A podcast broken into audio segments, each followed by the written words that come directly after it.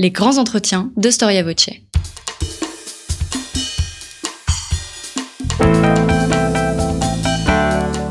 Une émission de la rédaction de Storia Voce.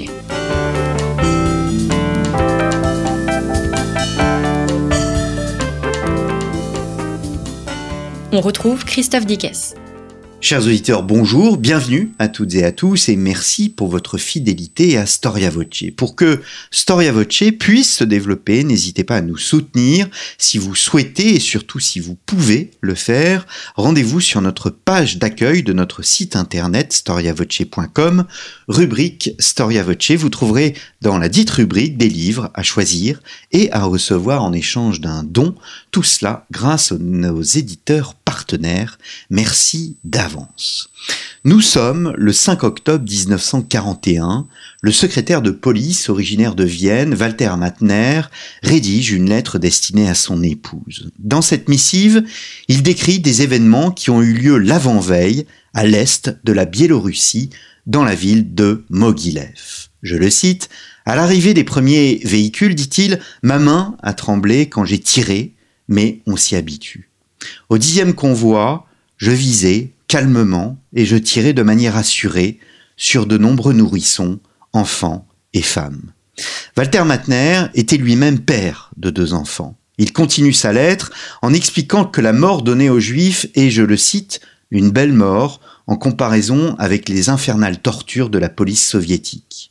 Plus loin, il ajoute Ici aussi, je comprends pour la première fois les mots du poète Theodor Mörner Aucun enfant dans le ventre de sa mère ne sera épargné. Diable, termine-t-il, tant de sang, de boue, de cornes et de chair n'ai-je pas encore vu. Maintenant, je peux comprendre l'expression l'ivresse de sang. Fin de citation. Storia Voce vous propose aujourd'hui un voyage dans l'horreur, celui du front de l'Est pendant la Deuxième Guerre mondiale. De ce front de l'Est, nous vous en avons donné les clés et les ressorts politiques et militaires dans deux émissions avec Jean Lopez consacrées à l'opération Barbarossa. Aujourd'hui, nous allons aborder une question peut-être trop méconnue. On croyait tout savoir et on croyait que tout avait été dit sur le génocide. Or, le mouvement historiographique qui montre précisément l'importance du front de l'Est pendant le conflit mondial nous révèle aussi les massacres de masse qui touchèrent la population juive. Et c'est ce que nous allons voir avec Marie Moutier-Bitan. Marie Moutier, bonjour. Bonjour. Merci d'avoir répondu à notre invitation. Vous êtes historienne, doctorante en histoire euh, contemporaine. Euh, vous êtes chercheuse et responsable des archives au sein de l'association Yad Inunum. On va revenir euh, sur cette association. Vous y travaillez depuis 2009 et vous venez de publier chez Passé Composé, l'éditeur de la maison Human 6, Passé composé donc les champs de la, Shoah, l'extermination des Juifs en Union soviétique occupée 1941-1944. Alors je le disais avant cette émission, Marie Moutier, avant de vous rencontrer, euh, je ne savais pas qui vous étiez et j'ai été surpris par votre jeunesse. Qu'est-ce qui vous a poussé, vous, en tant que doctorante, à vous orienter vers ces champs de recherche?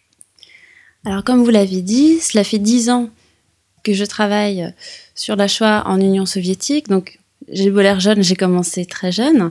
J'ai commencé par une rencontre lorsque j'étais en master à l'université Paris 4. Le père Patrick Desbois venait y donner un cours et il recherchait des gens pour partir avec lui sur le terrain. Donc un catholique, le père Tout à fait, un prêtre catholique qui avait fondé cette association Yad Inunum en 2004 et il cherchait des gens motivés pour partir avec lui euh, à la, recherche de témoins de ces fusillades de juifs en Union soviétique. Et je m'étais proposé, et euh, voyant que je maîtrisais l'allemand et d'autres langues, il m'a proposé de m'embaucher au sein de cette association. Et c'est comme ça que je suis devenue responsable des archives, notamment des archives allemandes, et que j'ai pu participer à plus de 25 voyages de terrain pour mener des interviews avec euh, ces paysans ukrainiens, biélorusses, russes, qui ont vu les ghettos, qui ont vu les fusillades de juifs, de leurs voisins juifs. Et j'ai pu repérer tous ces sites d'exécution, peut-être plus d'un millier. Euh, je ne les ai pas tous comptés, mais plus d'un millier sur ces territoires. Hmm. Qu'est-ce que, quel est le but de cette association où vous travaillez aujourd'hui? Le but est de pouvoir documenter ce, ce pan de la Shoah qui finalement est peu connu euh, en Occident. Alors évidemment, il y a de plus en plus de chercheurs qui travaillent euh, sur les archives, etc. Mais on s'est surtout rendu compte que ce, ce génocide était public. Mmh. Il a eu lieu à l'entrée des villages, dans les champs, dans les potagers, dans les forêts, et que énormément de gens ont assisté à ces exécutions. Contrairement à Auschwitz-Birkenau, on n'est pas dans le secret. On est vraiment dans la publicité du crime. Et ça a été notre pari de trouver des gens qui, encore actuellement, peuvent témoigner de ces violences, mais aussi ces personnes nous permettent de repérer des sites d'exécution, des fausses communes, qui à ce jour ne sont pas répertoriées. Hmm.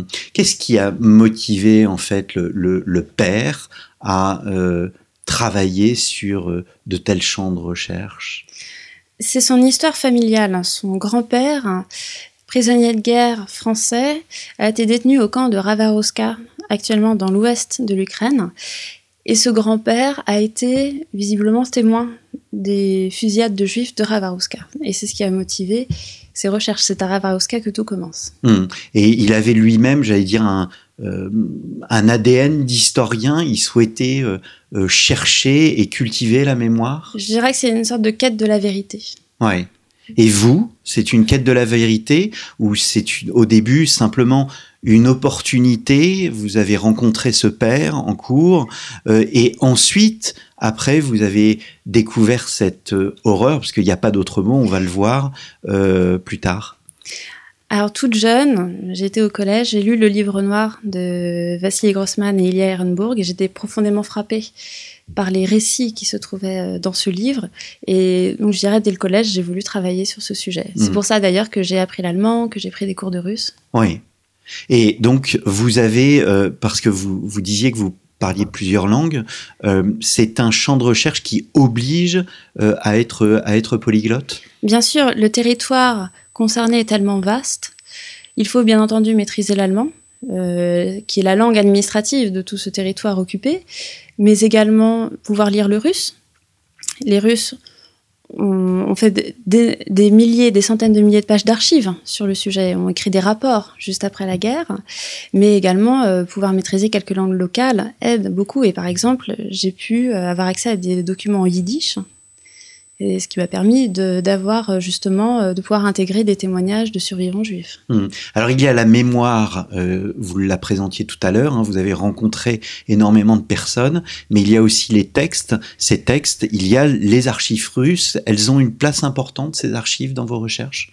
Bien entendu, ces archives euh, sont principalement constituées d'une commission d'enquête soviétique qui est créée en 1942 mais qui ne sera effective qu'en 1943 cette commission d'enquête propose dans chaque village un état des lieux des crimes commis par les nazis dans ce village. Pour cela, des enquêteurs du NKVD vont mener des interrogatoires de la population locale et établir les faits.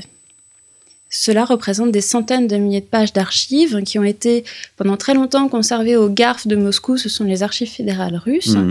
mais qui, à la chute de l'Union soviétique, ont été copiées par Yad Vashem, puis par le mémorial de l'Holocauste de Washington, et c'est de là que nous, dont nous disposons des copies. Mmh. Euh, c'est-à-dire qu'aujourd'hui, ce n'est plus accessible. En revanche, vous avez, vous avez eu accès aux archives euh, de, de Washington, c'est bien cela? C'est cela. Alors, sont, les archives sont toujours accessibles au GARF, mais c'est toujours beaucoup plus compliqué. C'est toujours euh, des démarches administratives un peu plus longues de s'adresser aux, archives russes que d'aller au mm. mémorial de l'Holocauste de Washington où les archives sont en libre accès. J'ai cru comprendre que les archives russes, précisément, c'était non seulement difficile, mais qu'il y avait euh, des pans d'interdiction qui, qui, qui, pouvaient tomber. Vous, vous confirmez ou aujourd'hui un chercheur peut, euh, peut malgré tout, en insistant un peu, obtenir euh, son passe pour avoir accès à ces archives?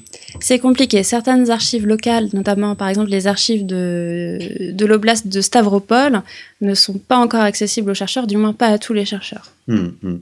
Alors il y a euh, cette association Yad Inunum. Euh, quelques mots sur euh, le nom Yad Inunum. Que ah. signifie ce mot? Ça signifie ensemble en hébreu et en latin. Et cette association a été fondée par le cardinal Lustiger dans le cadre du dialogue judéo-chrétien et qui a ensuite été présidée par le père Patrick Desbois qui en a fait une association pour documenter cette Shoah à l'Est. Hmm. Vous êtes la, la seule chercheuse? Non, nous sommes une équipe d'une vingtaine de personnes. Alors bien sûr, hein, il y a un pôle recherche, un pôle administratif, un pôle éducatif. Mais quand nous partons sur le terrain, nous sommes une dizaine de personnes.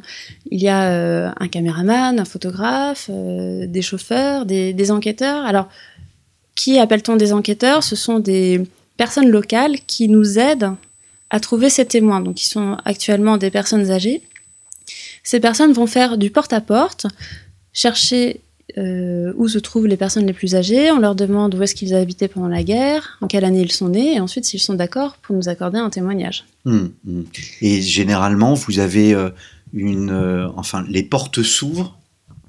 Ça dépend. Ça dépend? Oui, je dirais que parfois, comme il s'agit de personnes âgées, elles peuvent avoir peur de, de, jeunes intrus qui arrivent chez eux. Parfois, on fait appel à l'administration locale qui, par exemple, en Biélorussie, est extrêmement motivé pour nous accompagner dans notre démarche. Et ça devient beaucoup plus simple euh, d'aller chez les gens et de recueillir leurs témoignages. Hum, hum. Alors nous allons euh, entrer, euh, Marie Moutier, dans, dans le sujet. Peut-être un mot, parce que l'Union soviétique est tombée voilà, il, y a plusieurs, il y a plusieurs décennies. que représentent les Juifs dans l'URSS de 1939 alors, il y a environ 3 millions de juifs en Union soviétique en 1939, mais très rapidement, l'annexion des territoires polonais va amener ce chiffre à 5 millions. Et on peut dire qu'environ 3 millions de juifs soviétiques se trouveront en zone d'occupation allemande en 1941. Ces juifs sont plus ou moins intégrés à la société soviétique.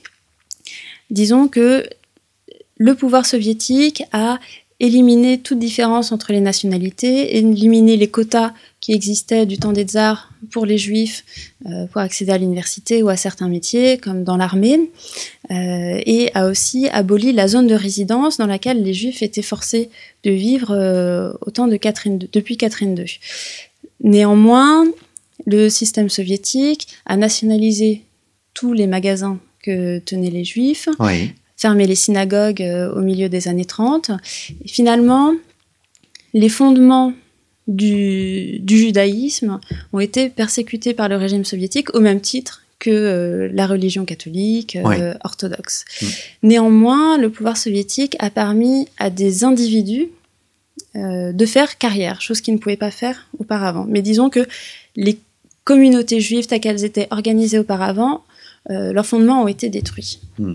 Alors il y a un moment qui est extrêmement important, vous venez de le dire, 1939, l'invasion de la Pologne, est-ce que c'est une sorte de préfiguration de ce qu'il va se passer euh, en, euh, en 1941 Est-ce que l'expérience, est-ce qu'il y a de la part de l'Allemagne nazie une expérience euh, prise au moment de l'invasion de, de la Pologne? Tout à fait. Les nazis vont véritablement faire l'expérience, par exemple, des Einsatzgruppen, les Einsatzgruppen existent déjà en septembre 1939 et sont lancés en Pologne pour la destruction des élites juives et polonaises. Et c'est ce modèle qui va être repris en mai-juin 1941 pour l'invasion de l'Union soviétique. La plupart des chefs des Einsatzgruppen de 1941 vont euh, être actifs en Pologne en 1939. Il y a des premiers massacres de juifs qui ont lieu et le la première grande tuerie d'une population juive entière, hommes, femmes et enfants, a lieu en novembre 1939 dans la ville d'Ostrów, qui se trouvait vraiment à la ligne de démarcation entre la zone d'occupation allemande et la zone d'occupation soviétique. Il y a plus de 500 juifs qui sont tués ce jour-là, hommes, femmes et enfants. Hmm. C'est un massacre qui préfigure les, les, massacres qui vont débuter dès le 22 juin 1941, dès le début de l'opération Barbarossa. Mais alors, on a du mal à se représenter, puisque vous disiez tout à l'heure qu'il y a eu un mouvement d'émigration, et ce mouvement d'émigration, c'est pas un petit mouvement, vous parlez de plus de 2 millions de personnes, c'est absolument énorme. Il se dirigeait vers des régions euh, précises. non, ce sont des 2 millions de personnes qui sont dans les provinces annexées par l'Union soviétique, les provinces polonaises annexées par l'Union soviétique. Et je dirais qu'il y a euh, plus de 150 000 juifs de Pologne de l'Ouest qui vont fuir les nazis et euh, s'installer en Union soviétique. Hmm. Malheureusement, une partie d'entre eux vont refuser euh, d'avoir un passeport soviétique parce qu'ils veulent garder cette possibilité de, fuir plus loin, de pouvoir par exemple euh, rejoindre la Roumanie pour ensuite euh, quitter l'Europe, rejoindre euh, les États-Unis ou l'Australie ou la Palestine. Et ces personnes vont être majoritairement déportées à l'été 1940 vers la Sibérie. Et ironie du sort, c'est cette déportation ordonnée par Staline qui va leur sauver la vie, parce qu'ils ne se trouveront pas en zone d'occupation allemande, mais en Sibérie. Oui. Vous écrivez hein, dans votre introduction, euh, ce génocide se distingue par le fait que les bourreaux alertent aux victimes. Euh, on est euh, vraiment dans un mouvement, dans un massacre de masse, à la suite de mouvements purement militaires. Tout à fait. Les, Kansas, les Kansasgruppen suivent les mouvements de l'armée et ont pour mission de nettoyer l'arrière-front ainsi que des missions de renseignement. Ils vont par exemple euh, se diriger immédiatement dans le bâtiment des archives, récupérer tous les renseignements qu'ils peuvent euh, qui ont été laissés par les soviétiques, mais également récupérer des listes euh, des membres du Parti communiste, etc. Et c'est ainsi qu'ils vont repérer les premiers opposants, les premiers éléments à, tuer finalement. Donc ce sera en premier lieu les membres du parti, les membres de l'administration soviétique les hommes juifs les hommes juifs vont être les premières victimes du début de l'opération Barbarossa. Hmm. Il y a l'idée, et Jean Lopez le montre très bien d'ailleurs dans, son livre, qu'il euh, y a une volonté de colonisation et donc d'épuration des territoires. Oui, tout à fait. Au sein des Einsatzgruppen, il y a des Allemands un peu particuliers qui sont des Volksdeutsch. Ce sont des colons allemands qui habitaient en Russie puis en Union soviétique depuis le XVIIIe siècle. Et ces colons allemands, pour la plupart, ont vraiment conservé une culture allemande, une langue allemande. Ils se sont mariés entre eux, ils ne se sont pas mélangés au reste de la population. Et ils sont extrêmement nationalistes. Ils savent qu'ils sont soutenus par Hitler, ils savent qu'ils peuvent être un des piliers de la colonisation de l'Est. Et c'est pour ça qu'ils ont été aussi intégrés massivement au sein des Einsatzgruppen, mais aussi d'autres unités comme les bataillons de police, pour leur connaissance du terrain, pour leur connaissance de la culture soviétique, du système soviétique, et pour la connaissance des langues, car ils parlent le russe et l'allemand. Ils peuvent servir d'interprète. Ils parlent, par exemple, le lituanien et l'allemand. Ces personnes sont des véritables pivots, et c'est aussi sur eux que va reposer une partie de la politique, euh, non seulement d'épuration, mais aussi de colonisation nazie. Mmh. Comment se créent les Einsatzgruppen? Alors au mois de mai 1941, environ 3000 hommes, la plupart sont des membres de la Gestapo, de la Kripo en Allemagne ou dans les Sudètes, dans les territoires euh, annexés à partir de 1938 ou en, Autriche, euh, ou bien des fonctionnaires de la Waffen-SS. Ils vont recevoir une convocation. La convocation ne leur dit pas exactement de quoi il s'agit, mais ils vont tous se retrouver dans une petite ville euh, sur les bords de l'Elbe, à Bad Schmiedeberg, et c'est là qu'ils vont être euh, formés pendant quelques semaines de manière euh, un peu sportive, idéologique, euh, militaire, et qu'on va les regrouper en quatre Einsatzgruppen. Il y a une administration donc de, de, ces, de, ces, quatre, de ces quatre forces d'élite en quelque sorte? Alors, ces quatre Einsatzgruppen dépendent directement d'Himmler et d'Heydrich. Parfois, Himmler et Heydrich vont passer par leurs intermédiaires de terrain, qui sont les HSSPF. Par exemple, euh, Friedrich Jekyll, qui est un personnage absolument clé dans l'impulsion génocidaire nazie en Ukraine, puis dans les pays baltes, est un HSSPF. C'est vraiment le représentant d'Himmler sur le terrain. Hmm. Et lui se déplace constamment. Par exemple, c'est lui qui va prendre l'initiative euh, du premier grand massacre à cinq chiffres en fin août 1941 à Kamenets-Podolski. C'est lui qui va organiser le massacre de 23 600 juifs, dont la moitié sont des juifs en provenance de territoires hongrois. On est surpris de, de, voir que 3000 hommes euh, soient arrivés à un tel niveau de, de, massacre.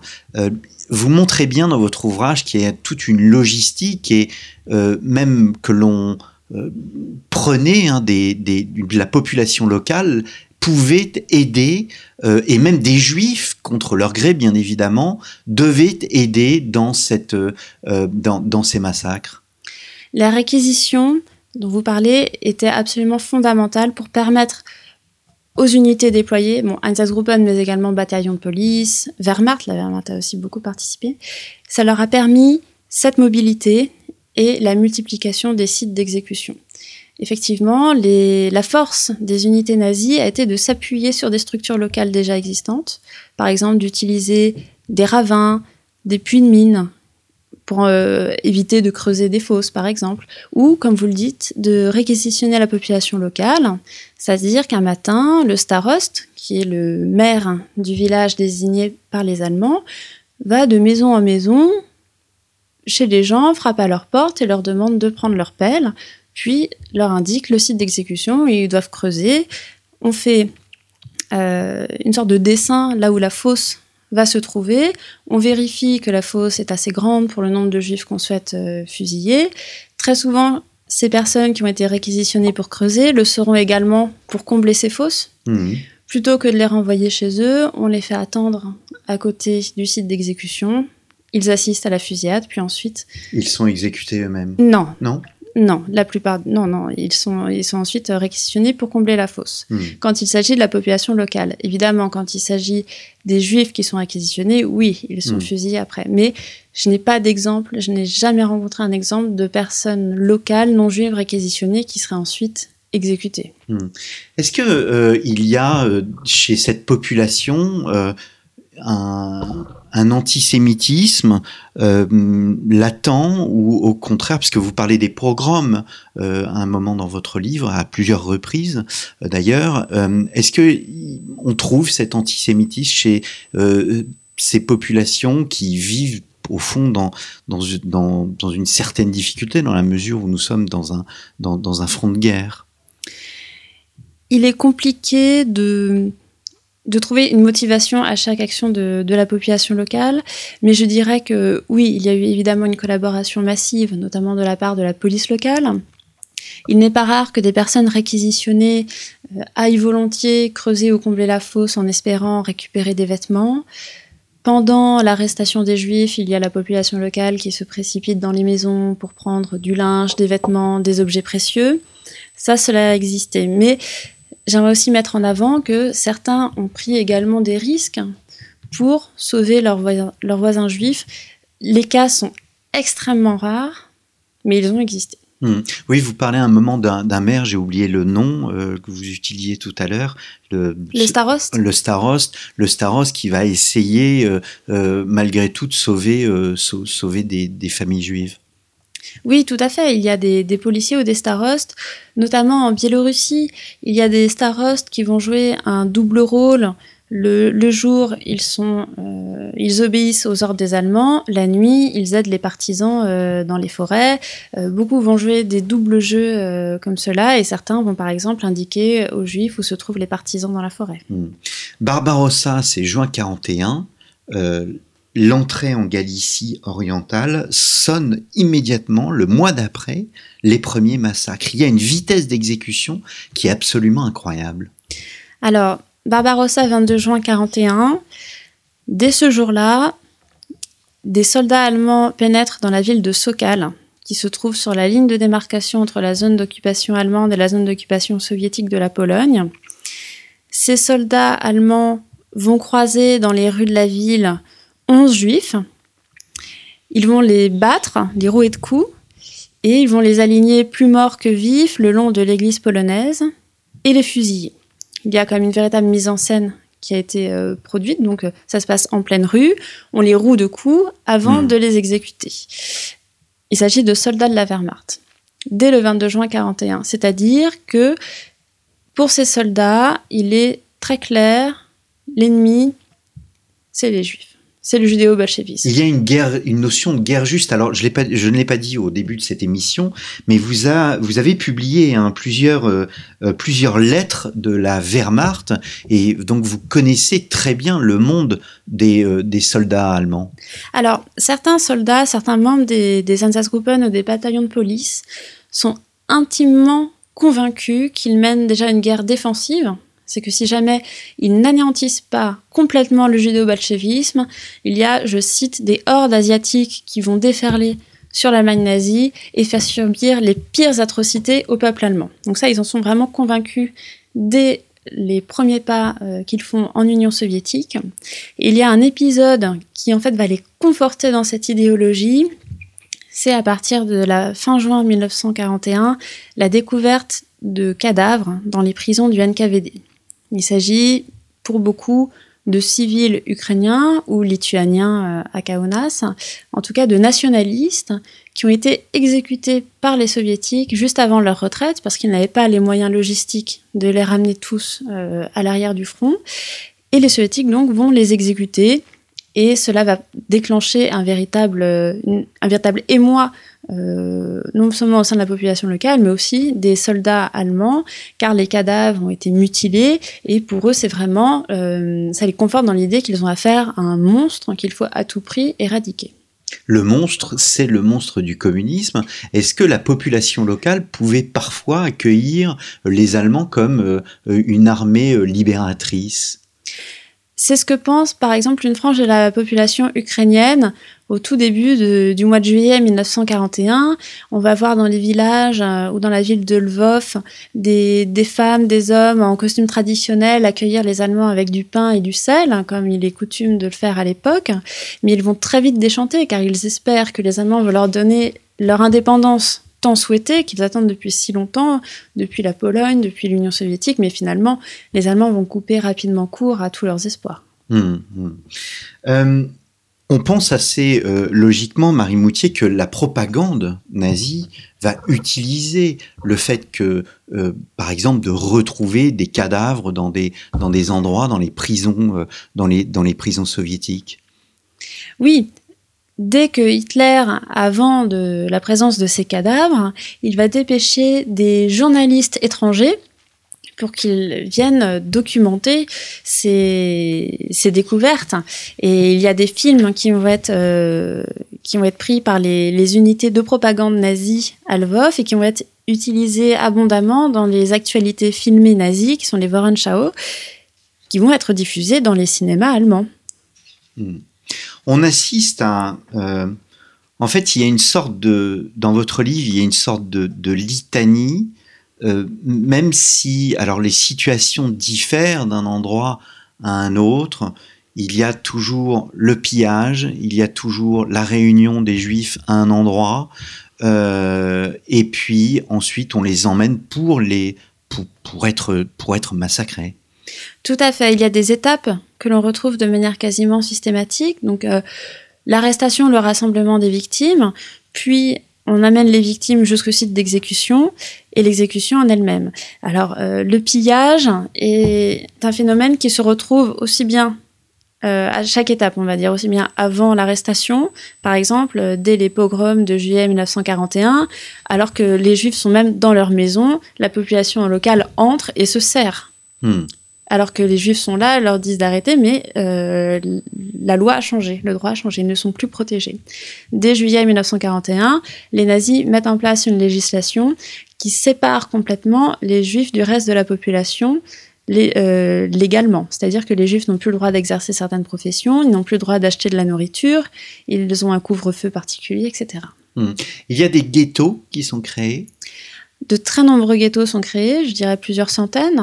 Ces ghettos, ils peuvent être aussi bien un quartier de la ville, euh, le quartier où était par exemple concentrée la population juive avant-guerre, ce qui est particulièrement vrai pour les régions de l'Ouest, mais ça pouvait être aussi un simple bâtiment une écurie, l'école, l'ancien cell soviet, euh, une usine, ou par exemple comme à, Bogdanovka, euh, en Ukraine de l'Ouest, vers la région de Dessa, les juifs sont enfermés dans des porcheries, hmm. avec euh, les, les, portes et les fenêtres qui n'existent plus, ils sont en plein vent, en plein froid, et des milliers vont mourir. Hmm. oui, vous montrez hein, cette, des porcheries pour 200 porcs se retrouvent euh, se retrouvent 2000 juifs qui sont amassés euh, dans, dans, dans, dans, ces endroits. Quelle est la vie du ghetto? Est-ce qu'elle est, euh, comparable à la vie du ghetto tel qu'on l'a vu euh, pendant toutes les années 80 dans les films notamment enfin tous ces films qui présentent au fond la, la, le génocide des juifs en, en Pologne? Est-ce que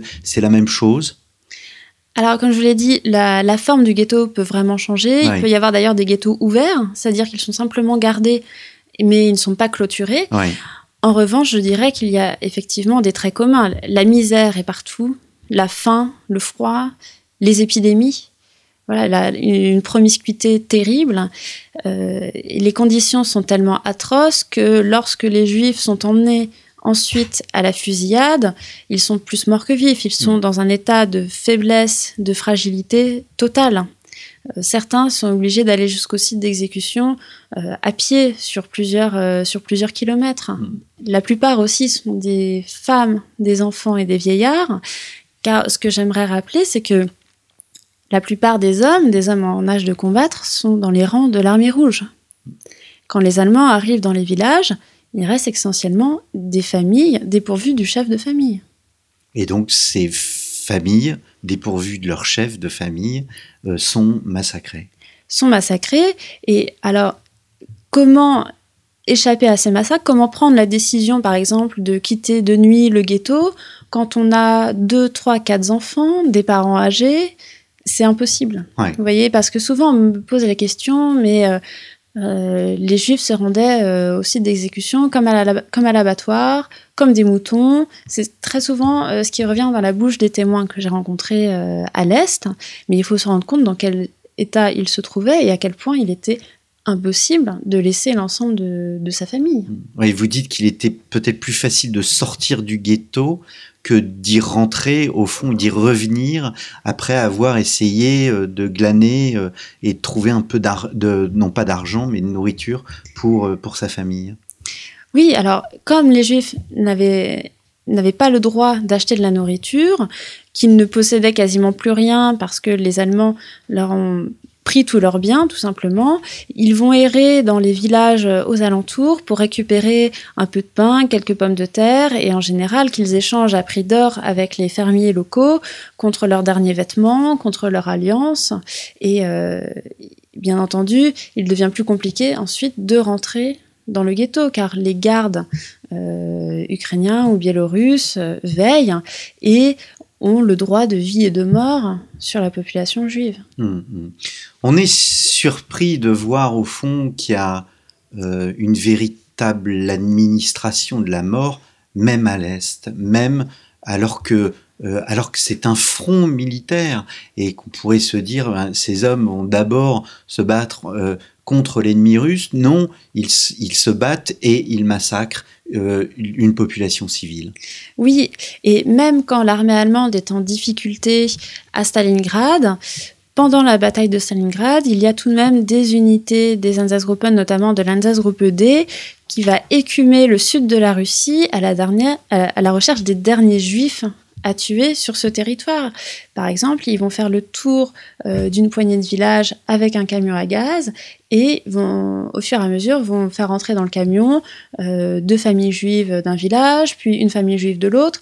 Il reste très peu de juifs encore sur ce territoire, mais ils vont aller jusqu'au dernier. Hum, hum. Oui, alors on n'en avait pas parlé parce qu'il y a effectivement des camions à gaz. Oui, lorsque euh, Himmler assiste à une fusillade euh, autour du 15 août 1941 à Minsk. Il ne se sent pas très bien. Il n'est pas à l'aise à, la vue de cette exécution. La majorité des, personnes tuées sont des, sont des hommes juifs. Il n'est pas très à l'aise et il va charger un de ses adjoints de trouver une autre solution. Hmm. Il sent aussi que le moral des, tireurs s'affaiblit, qu'il commence à avoir des, des troubles c'est pour ça qu'on va essayer d'autres euh, méthodes d'exécution et que petit à petit va être euh, mis en place un camion à gaz et chaque Andaz Group aura plusieurs camions à gaz à sa disposition. Euh, mais les camions à gaz vont essentiellement être utilisés à, proximité du front et en Pologne. Hmm. Je dirais oui, qu'en Ukraine, la majorité, en tous les cas, de, de ce qui ressort de votre ouvrage, c'est que la méthode la plus utilisée, c'est au fond euh, les, euh, les exécutions euh, de masse près de fosses. les juifs sont, sont, sont, mis dans les fosses et on les, on les aligne et, et, et on les tire. Oui, et les unités allemandes vont déployer une capacité d'adaptation au territoire absolument incroyable. C'est-à-dire que pour chaque, fusillade est différente en fonction du nombre de victimes, des conditions météorologiques, euh, et ils vont à chaque fois s'adapter. Par exemple, quand la terre est gelée, ils vont utiliser des explosifs qu'ils vont demander à la Wehrmacht pour euh, combler les fosses euh, du mieux possible. Hum, hum. On, est, on, connaît l'impact euh, précisément psychologique de, ces massacres sur ces, sur ces soldats. je citais tout à l'heure hein, dans l'introduction Walter Matner, on est absolument horrifié par le fait qu'il puisse raconter une telle chose à son épouse, alors que lui-même lui-même a des enfants. Voilà, deux jours avant, il il tue des nourrissons, il tue des, femmes enceintes euh, qui, portent leur bébé. Oui, alors c'est une grande question, mais des attitudes que j'ai pu euh, trouver dans les archives ou à travers les témoignages sont véritablement accablantes pour les bourreaux. Par exemple, certains sites d'exécution sont transformés en véritables euh, lieux de festivité. Les Allemands vont ramener une table, des chaises, des boissons, du saucisson, du schnapps et vont festoyer pendant la fusillade et ils vont euh, fusiller à tour de rôle, euh, mais en même temps euh, rire, etc. Hum, hum. Il y a une chose que nous n'avons pas évoquée sur le, sur le, le, rôle, enfin l'administration de, de, ces massacres, c'est que les Allemands créent, créent ce qu'on appelle les Judenrat, que sont les Judenrat? Ce sont des conseils juifs qu'ils vont créer dès les premiers jours de l'opération Barbarossa, euh, dès que les, les, villages et les villes tombent entre les mains des Allemands. Les Judenrats sont, sont créés dans les villes les plus importantes, en général composées d'une douzaine de personnes. Et ces Judenrats vont tout simplement être les personnes de référence pour exécuter tous les ordres que les Allemands euh, vont émettre à l'encontre de la population locale. Par exemple, quand l'administration allemande euh, réclame une rançon, ils vont passer par le Judenrat. Hmm. Euh, quand ils réclament 1000 personnes à envoyer aux travaux forcés, ils passent par le Judenrat. Et évidemment, le Judenrat est dans des positions quasiment impossibles. Par exemple, c'est le Judenrat qui va aussi, dans certaines villes, distribuer les permis de travail on a encore l'illusion qu'un permis de travail donne un sursis euh, et permet de, de survivre quelques mois. C'est ce qui vous donne aussi accès à un petit peu de nourriture. Donc, euh, il faut aussi choisir euh, à qui l'on donne ces permis de travail. Donc, vous imaginez que au sein des ghettos, au sein des, populations juives, il y a des déchirements terribles. Hum, hum. Est-ce que vous avez suivi, est-ce que vous avez réussi à retracer le parcours de certains membres de l'Einsatzgruppen Oui, alors euh, il y a le cas intéressant d'un, du chef de l'Einsatzkommando 6 qui s'appelle Erhard Kröger, qui lui est un Allemand des pays baltes. Il est né à Riga, il participe euh, à la Première Guerre mondiale, puis il va euh, intégrer des groupes nazis qui vont pulluler en Lettonie, qui regroupent un certain nombre d'Allemands qui vivent sur place. Et il va être lui aussi convoqué à Pretsch en mai 1941 pour composer les Einsatzgruppen. Ce Kröger est chargé de trouver justement entre 100 et 120 jeunes Volksdeutsch qui seraient capables donc de parler et l'allemand et une autre langue locale comme le russe ou l'ukrainien. Et il va être propulsé chef de l'Alsace Commando 6. Et on va suivre son parcours à travers l'Ukraine jusqu'en octobre 1941, car en fait, l'Alsace Commando 6 est le dernier commando des Einsatzgruppen à ne pas avoir inclus de femmes et d'enfants massivement parmi les victimes alors que Babillard a déjà eu lieu et que tous les autres commandos euh, ont depuis euh, perpétré des massacres de familles entières. Et Kruger, jusqu'en octobre 1941, euh, s'est refusé à intégrer ses femmes et ses enfants et va demander sa mutation à Berlin. Et quelques jours plus tard, Himmler arrive à Krivoy où se trouvait l'Index Commando 6 et va dire aux membres du commando maintenant il faut tuer les hommes, les femmes et les enfants. Et le successeur de Kruger va exécuter cet ordre. Et Krüger va être euh, nommé à Berlin finalement? Krüger est, euh, retourne à Berlin et là il va être euh, chargé d'établir des contacts avec Vlasov, qui est donc ce général russe collaborateur des Allemands. Lui, il va être plutôt chargé de la collaboration hmm. militaire. Oui, parce qu'il connaissait bien la Russie. Il y a cet autre personnage, Metzner, oui. le, qui, qui était un simple interprète en fait. Alors Metzner aussi a un parcours euh, assez intéressant. Il est né à Kiev.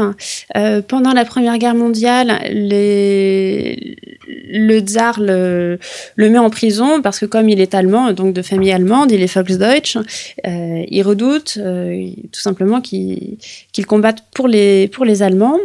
Finalement, il s'échappe de sa prison en 1919 et rejoint l'Allemagne. Il va épouser une jeune femme juive et finalement, il, va voir que ça va nuire à sa carrière, euh, qu'il commence au sein de la Gestapo comme interprète, car il parle aussi bien l'allemand que le russe et l'ukrainien, et euh, va divorcer. Et ensuite euh, rejoint la Biélorussie, où il est d'abord interprète et chauffeur. Mais il fait de l'excès de zèle et demande à participer comme tireur lors des fusillades. Et euh, euh, le qui est donc euh, le chef de l'administration civile locale allemand, est très content de ses entre guillemets performances, comme il le dit, et va le nommer systématiquement tireur lors des, fusillades qui vont suivre. Et il va commettre un, nombre de massacres incalculables et il va, il va même être connu des victimes juives Hmm. en Biélorussie.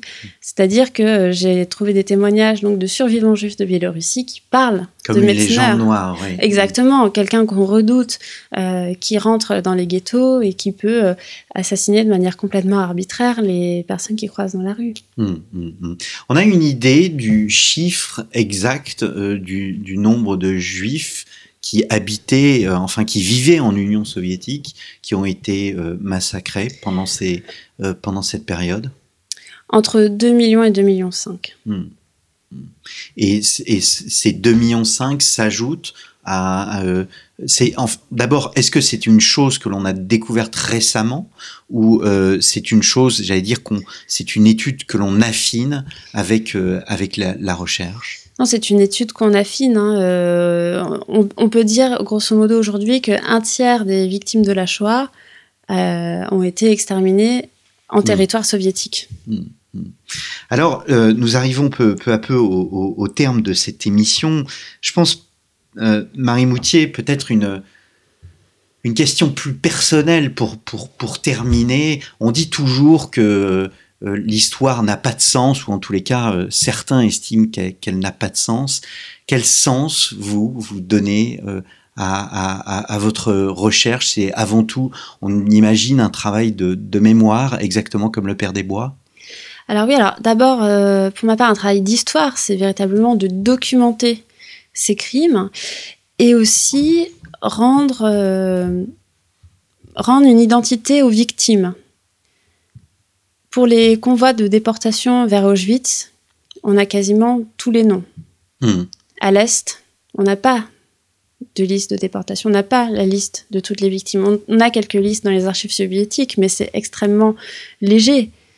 L'idée, c'était aussi, à travers ce livre, de redonner la parole aux victimes. C'était pas uniquement de parler des bourreaux, mais euh, de présenter cette Shoah à l'Est comme euh, des crimes individuels sur des millions de personnes. Mmh. Mais une fusillade, c'est un homme qui en tue un autre en face de lui. Et c'est ça véritablement que j'ai voulu rendre et c'est ça que je veux documenter. Et pouvoir parler aussi bien du bourreau que de la victime. Et c'était très important pour moi de mettre un nom sur les victimes. Mmh. On sait que ce que sont devenus les Einsatzgruppen alors, la plupart ont été jugés après la guerre en Allemagne de l'Ouest à partir du début des années 60, euh, ils ont reçu des peines assez légères. En revanche, certains membres des Einsatzgruppen ont été capturés par les soviétiques et ont été jugés euh, dans le bloc de l'Est. Et j'ai par exemple euh, le cas d'un interprète de l'Einsatzkommando 6, dont mm. vous avez parlé, qui s'appelle Kurt Görke et euh, qui a simplement euh, été interprète au sein du commando et convoyé les victimes jusqu'au site d'exécution. Et lui a été condamné à mort. Mmh. Alors que le, chef de l'Alsace Commando 6 en Allemagne de l'Ouest, lui, a été simplement condamné à quelques années de prison. Mmh. Vous, vous, travaillez toujours sur, euh, comment, sur cette sur cette recherche de, de sur cette volonté de mettre un, un nom aujourd'hui sur ces victimes? Bien sûr, et tant que euh, les voyages à l'Est euh, sont possibles, euh, le travail continue. Et j'aimerais en profiter pour rendre hommage aussi à toute l'équipe qui travaille avec moi, et notamment ma collègue Anna Mojarova, qui elle est spécialiste des archives soviétiques et qui a aussi énormément compté dans l'écriture de ce livre. Eh bien, merci euh, beaucoup Marie Moutier-Bitan d'être venue. Je vous en prie, merci à vous. Au micro de Storia Voce, les chants de la Shoah, l'extermination pardon des Juifs en Union soviétique occupée 1941-1944, un livre bien évidemment euh, bouleversant paru euh, chez l'éditeur Passé Composé. Je vous donne rendez-vous, chers auditeurs, la semaine prochaine pour un nouveau numéro de nos grands entretiens et je vous remercie pour votre fidélité. Merci et à très bientôt.